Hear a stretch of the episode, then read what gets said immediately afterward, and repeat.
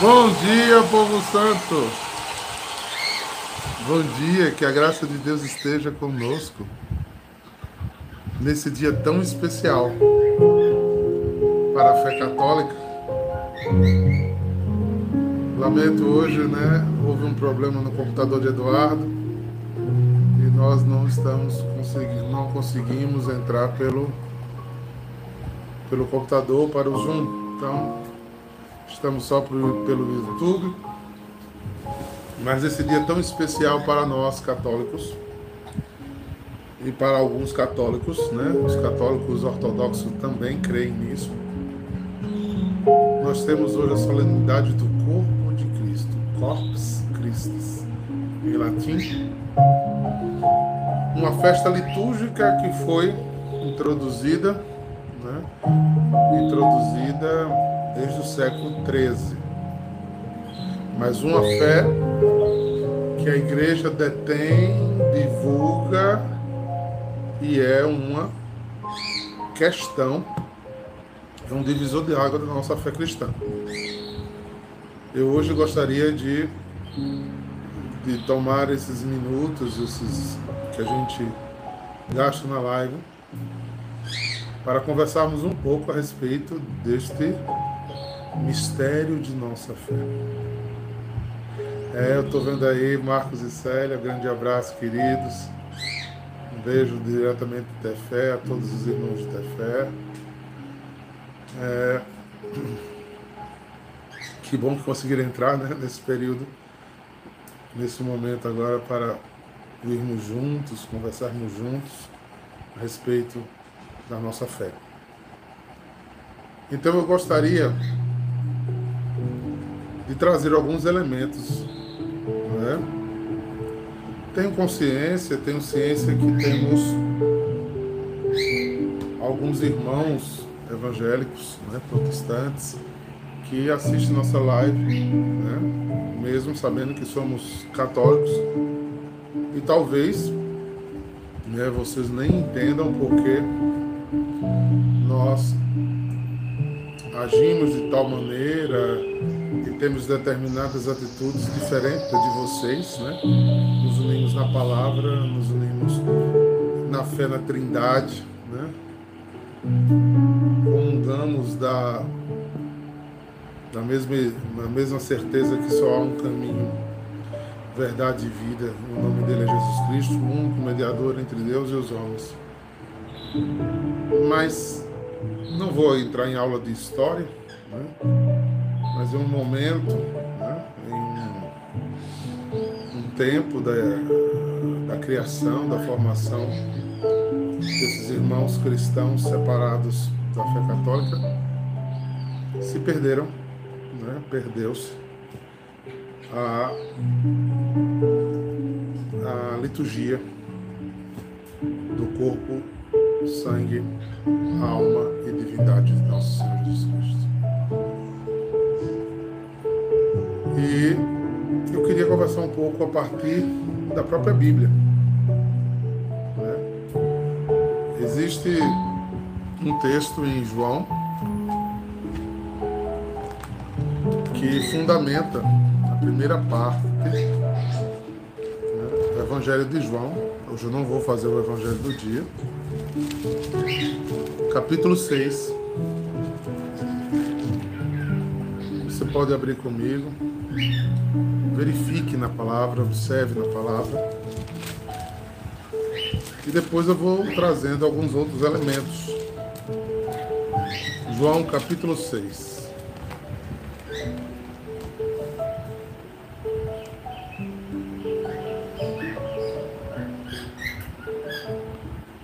É, Jesus aqui faz, está fazendo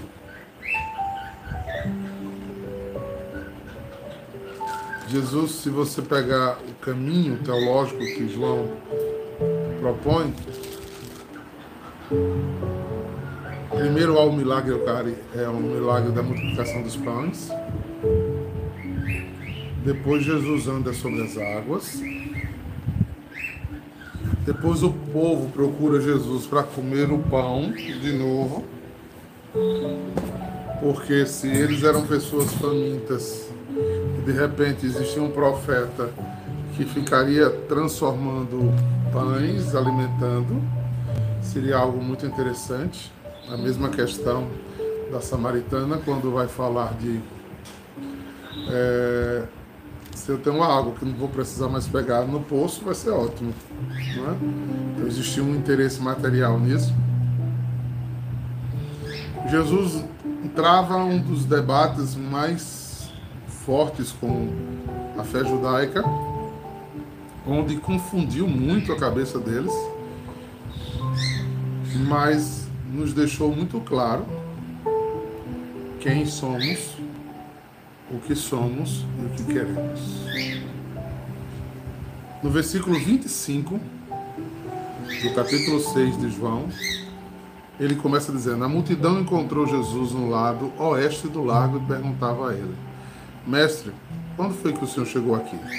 Jesus respondeu: Eu vos afirmo em verdade que você procura satisfazer de milagre aquilo que eu disse. Aí ele O filho homem tem autoridade. O que é que Deus quer que a gente faça? Ele perguntou. Versículo 29. Ele quer que vocês creiam naquele que me enviou. Jesus começa um embate daí. Olha, eles conheciam profetas. O judeu acreditava em milagres. Elias fez coisas grandiosas. Daniel, mais próximo, fez coisas grandiosas. Malaquias, Abacuque. Os profetas faziam sinais, milagres, usavam os dons espirituais. Então não era difícil. João Batista estava aí há seis meses arrebatando gente do povo ficar abismado. Quem é esse que fala desse jeito, com essa autoridade? Então, o problema não era esse. No versículo é, 29, Jesus vai tratar da questão mais profunda. Vai dizer, olha, vocês já estão me seguindo como alguém que faz milagres, que tem palavra sábia. Legal. Mas eles disseram: o que é que vocês querem que eu faça para você continuar fazendo o que você está fazendo? Ele disse: não. Eu quero que vocês creiam no que o Pai fez. Na plenitude do tempo, Deus enviou seu filho, e não o Ramaxi só. Não só o Messias, mas o filho. para todo que aquele crer não perecesse, mas tivesse a vida eterna. E o seu reino não é deste mundo. E todas essas afirmações estavam implícitas numa outra forma de fé. Era o próprio Deus na terra. Mas eles olhavam um homem de Nazaré, nascido em Belém, que andava com prostitutas, com pescadores, com carpinteiros, com gente que não tinha muita reputação. Mas no lugar do povo encher os templos, estavam enchendo as pastagens no qual ele andava. Então, quando eles fazem essa pergunta, o que é que, quer, o que, é que Deus quer que a gente faça? Eles perguntaram.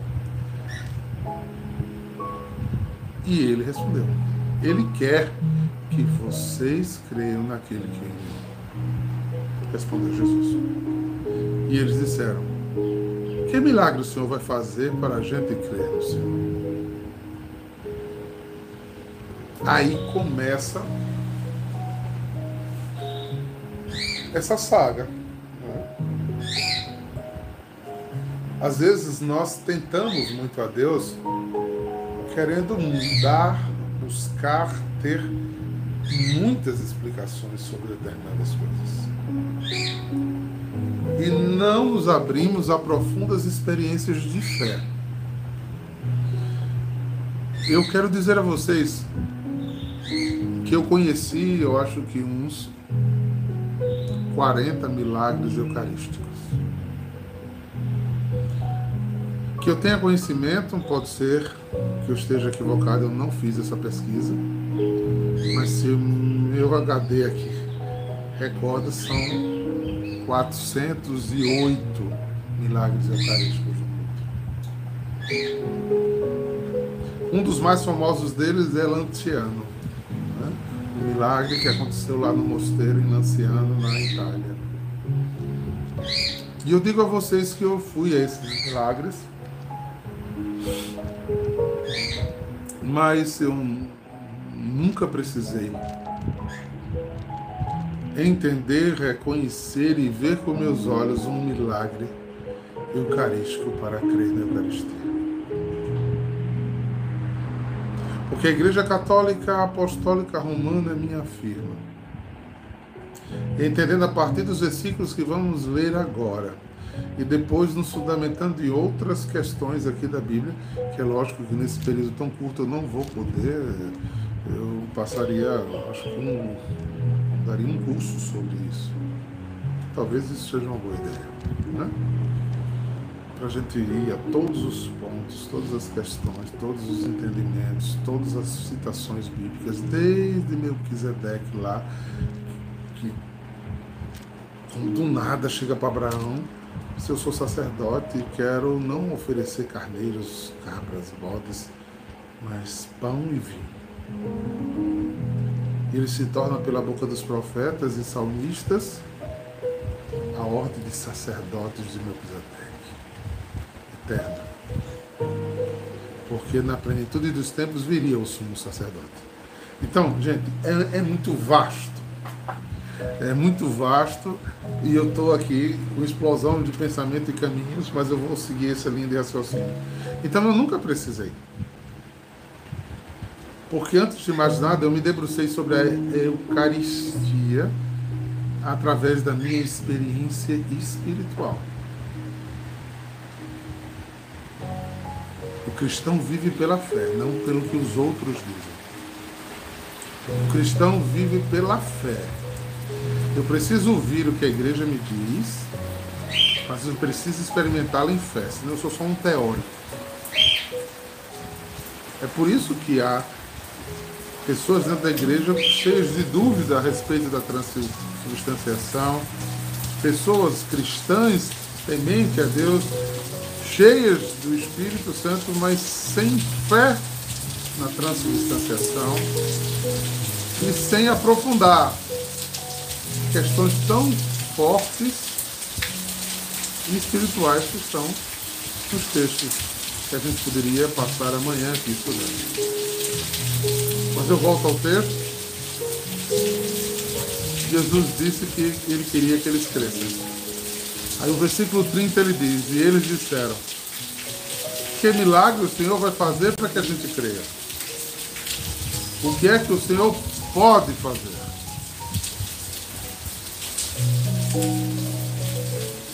O que é que o Senhor pode fazer? Os nossos antepassados comeram maná do deserto, como dizem as escrituras sagradas. Do céu ele deu pão para que eles comessem. Olha só. O milagre que o Senhor vai fazer para a gente crer, ele responde: O que é que você vai fazer? Pode fazer. Os nossos antepassados comeram maná do deserto, como dizem as sagradas escrituras. Do céu ele deu pão para que eles comessem. Olha só. Quando Jesus interpela eles fortemente, dizendo que ele quer que eles creiam que Deus o enviou, ele disse: Nós queremos sinais, nós queremos milagres. Porque o povo do deserto acreditou porque tinha milagre. Ele tinha fome e caiu o pão do céu e eles foram alimentados. O Senhor, alguns dias atrás, a gente tinha fome, o Senhor rezou e os pães se multiplicaram. E a gente está aqui querendo saber o que é que você faz mais. E quantas vezes a gente se dispõe a fé nestas expectativas, com essas motivações. Infelizmente, gente, inconscientemente, às vezes consciente, o que é eu me aproximar de Deus por interesses. O que é que Deus me dá? O que é que Ele pode me dar?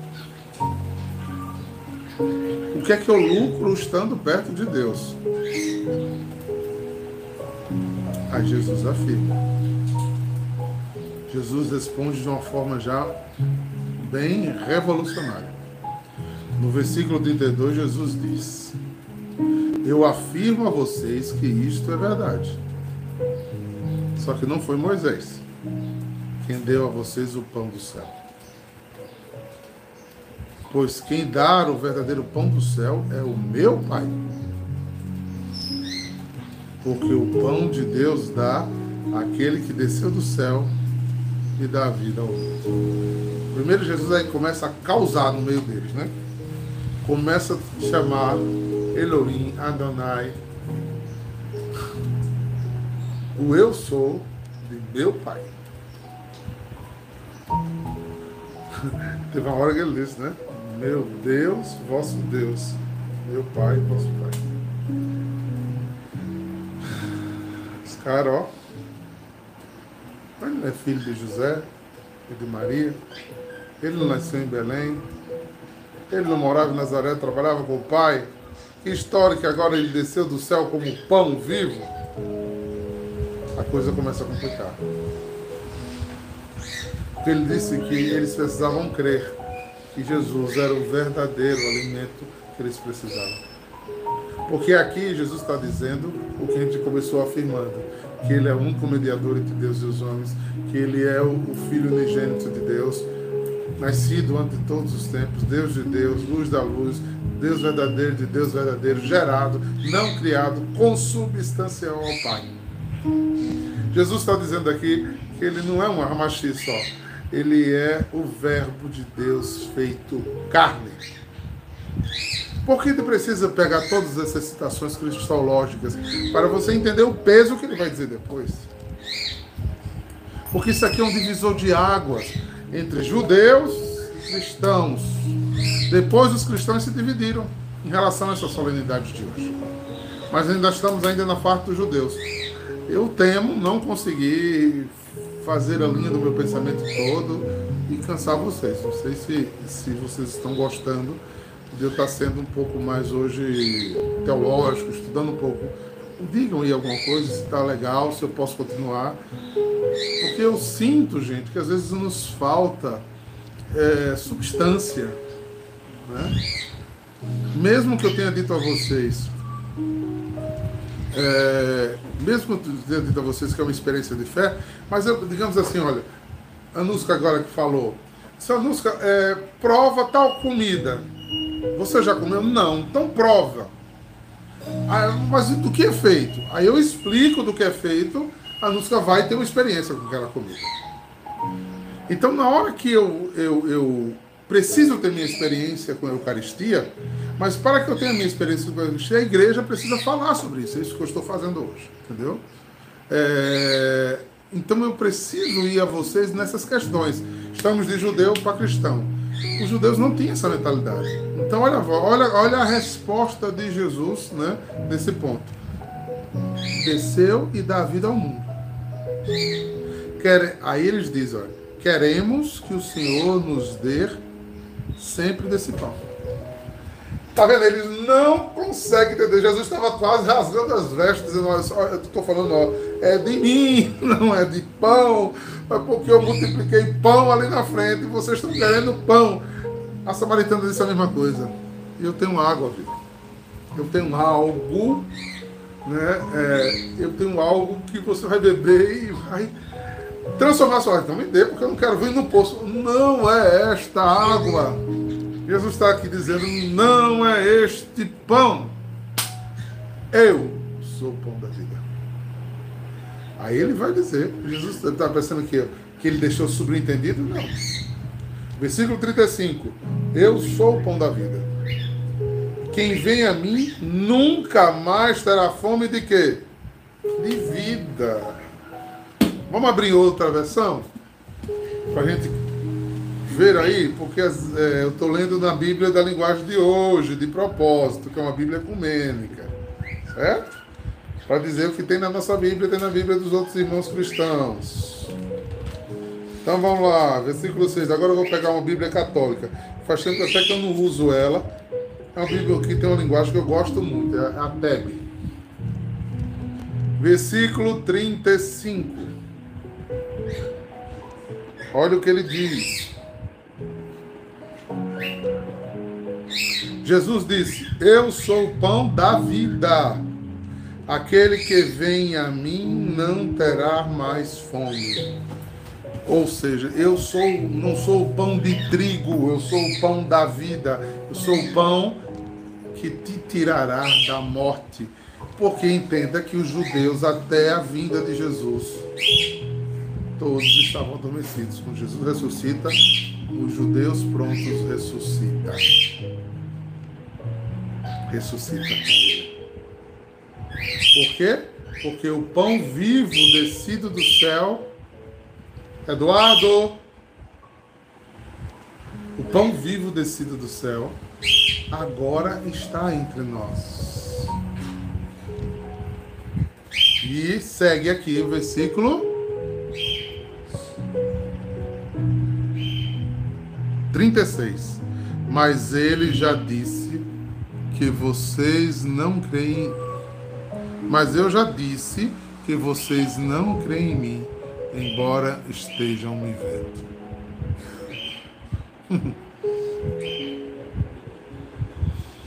e aqui eu posso fazer a primeira alusão, antes de entrar na questão da Eucaristia em si. Quantos olham para a experiência da fé católica diante do pão eucaristizado e não creem? Jesus passou isso na carne, Jesus passa hoje em dia as mesmas questões. Quantas pessoas ficam olhando o ostensório, ficam admirando a beleza do ostensório e não conseguem transcender numa experiência espiritual. Voltando, versículo 37. Todo a, todos aqueles que o Pai me dá virão a mim. De modo algum jogarei fora aqueles que vieram a mim. Pois eu desci do céu. Está vendo que ele não está falando de pão material? Eu desci do céu para fazer a vontade daquele que me enviou e não para fazer a minha própria vontade. E a vontade daquele que me enviou é esta: que nenhum daqueles que o Pai me deu se perca, mas ressuscite no último dia pois a vontade do meu Pai é que todos que veem o Filho creiam que ele tenha e tenham a vida eterna. E no último dia eu os ressuscitarei. Seja talvez seu último dia, ou a parousia. Outra distinção da nossa fé cristã. Nós católicos acreditamos também na última hora.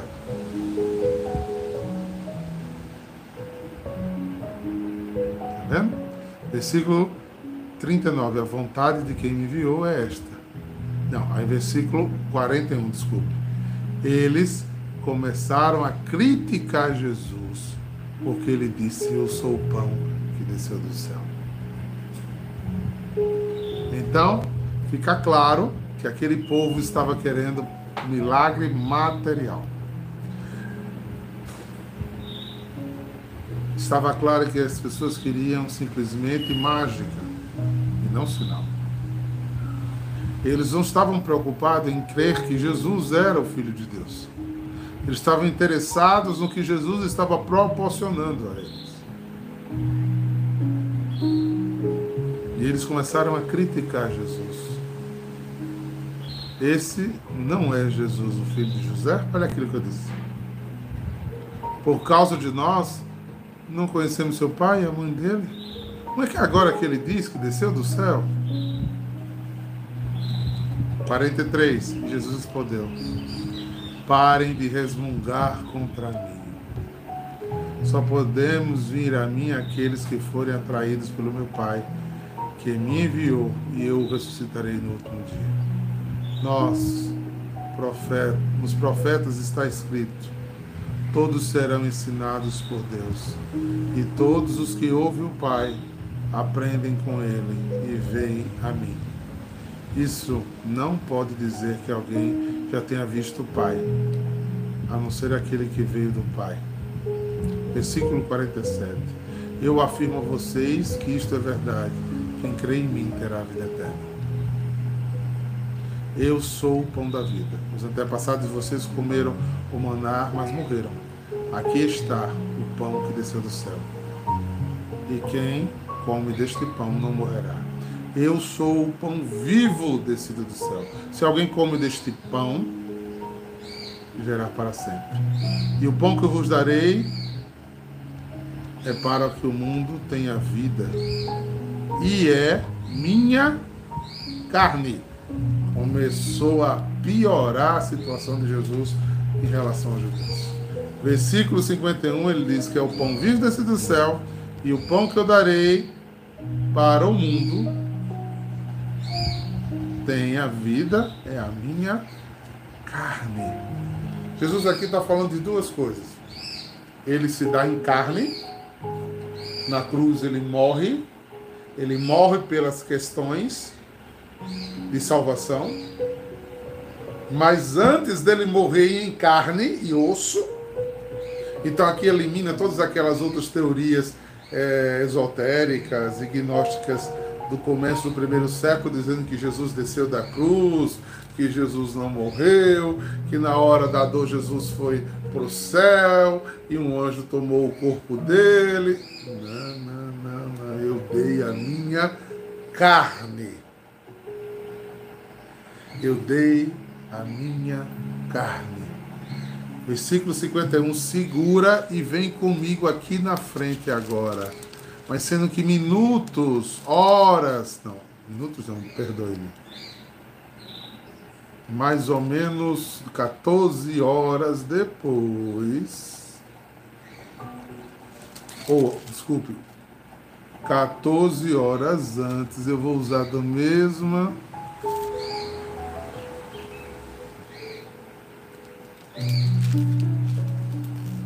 Cadê?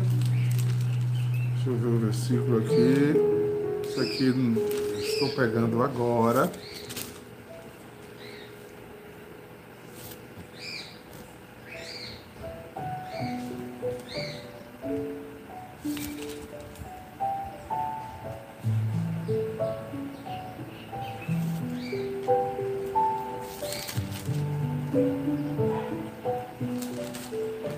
No versículo, no capítulo.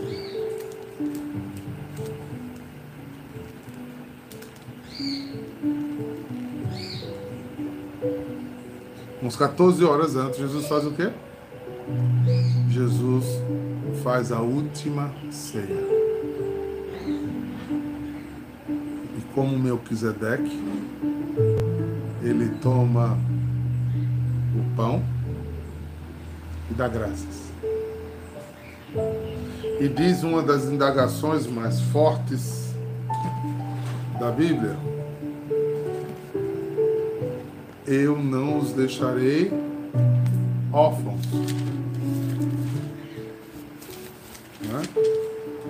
É? Eis que estarei convosco todos os dias até o fim dos tempos. E o que é que ele vai dizer mais? Toda vez que vocês quiserem estar comigo, o que é que acontece? No primeiro dia do pão asmo, Jesus disse aos discípulos: Vai à cidade. Se você quiser acompanhar, Marcos 20, é, Mateus 26, versículo 20.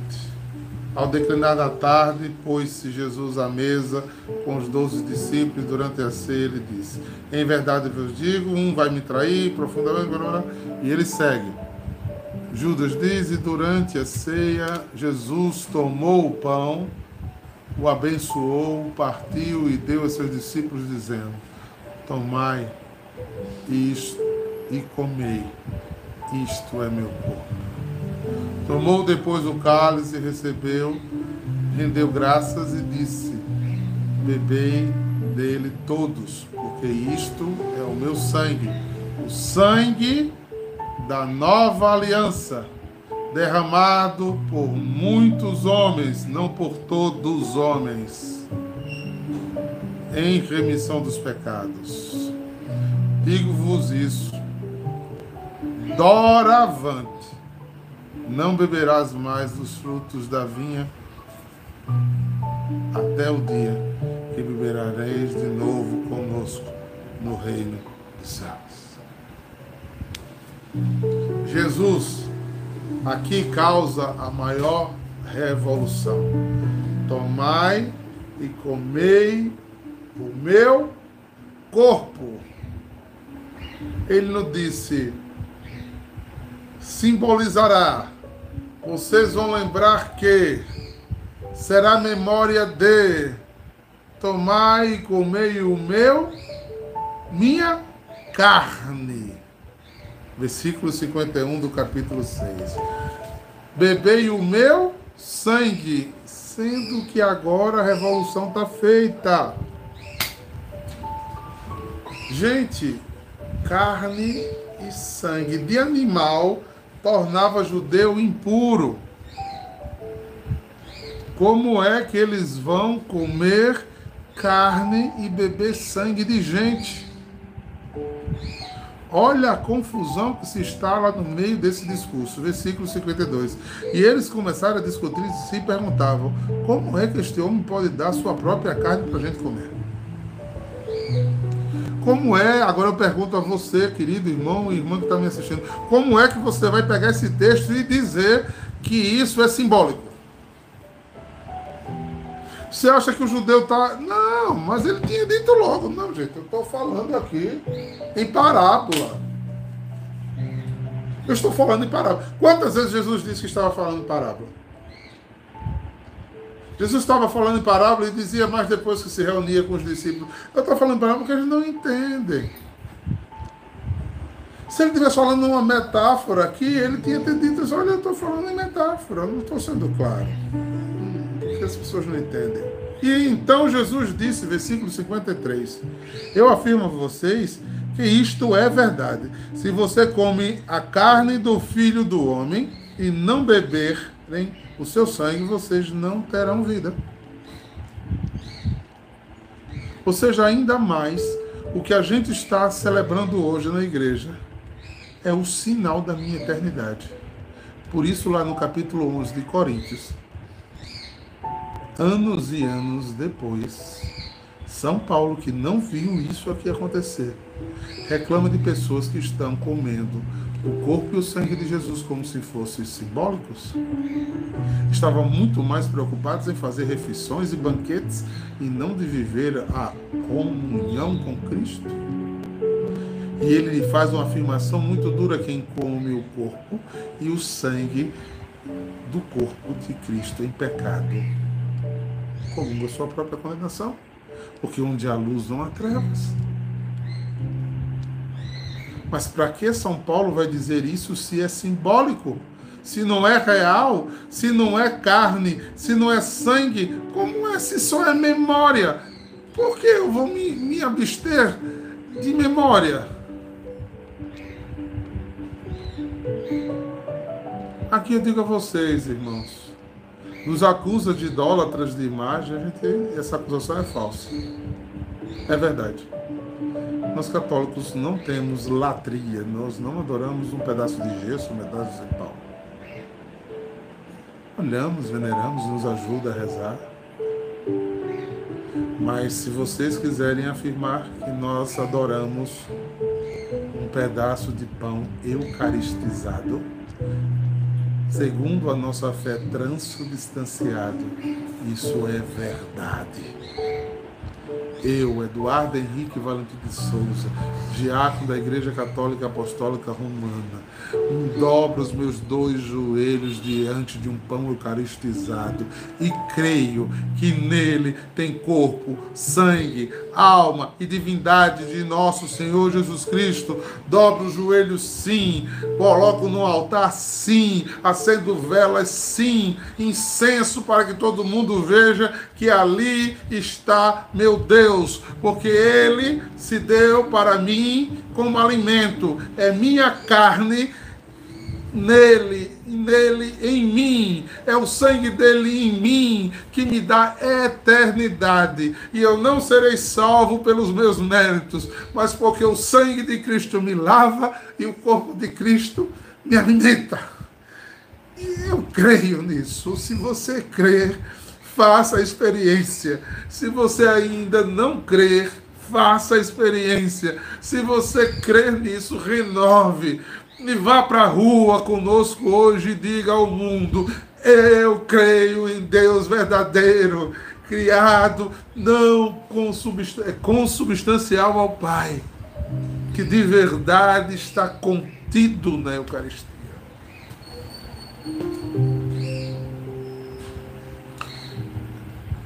Eu. Deixa eu ver a hora aqui. Essa é a primeira parte, gente. Daqui para frente o negócio desce de ladeira abaixo. É só para concluir. Esse ensino foi feito dentro de uma sinagoga. Esse ensino foi feito dentro de uma sinagoga. Isso deu confusão. Olha no versículo 60.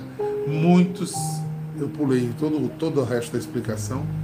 Se vocês quiserem, é, deixe nos comentários da live hoje. Mais tarde à noite eu poder entrar e fazer a segunda parte desse estudo. Se vocês quiserem, eu abro uma live para a gente fazer a segunda parte do estudo sobre a Eucaristia. Versículo 60 diz: muitos seguidores de Jesus ouviram isso e reclamaram que era um ensinamento muito difícil. Quem pode aceitar esses ensinamentos? Não disseram nada a Jesus, mas eles sabiam que eles estavam resmungando contra ele. E Jesus pergunta: Vocês querem me abandonar também?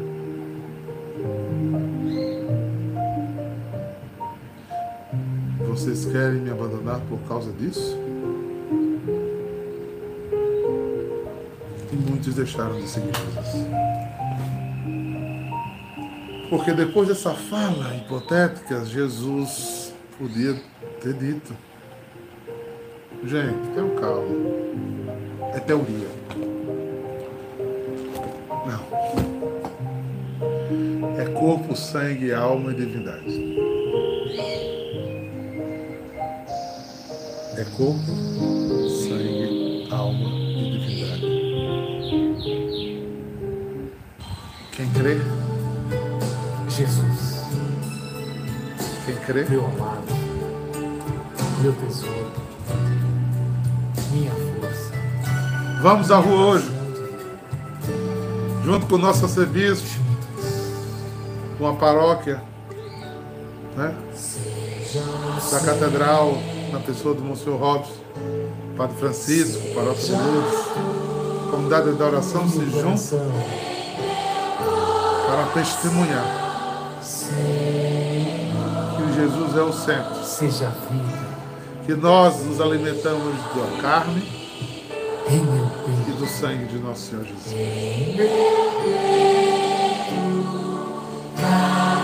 Graças e louvores se deem a todo momento. Em todas as igrejas católicas do mundo. Pelo Santíssimo Sacramento. Pão descido do céu para nós. Jesus, o Deus que salva, que cura, que alegra. Seja o sol. Que nesse dia tão solene, ele seja o centro da nossa fé. Pai, do Filho e do Espírito Santo. Então, pelo que eu estou vendo, vocês querem continuar. Então vamos marcar uma hora. 8 horas. Da 8 da noite, 20 horas. Vamos nos reunir hoje para estudar um pouco mais sobre o pão descido do céu, depois de ter vivido a experiência de celebrar, de testemunhar nas ruas. Vamos estudar mais a palavra sobre isso. Shalom, queridos. Shalom, shalom, shalom.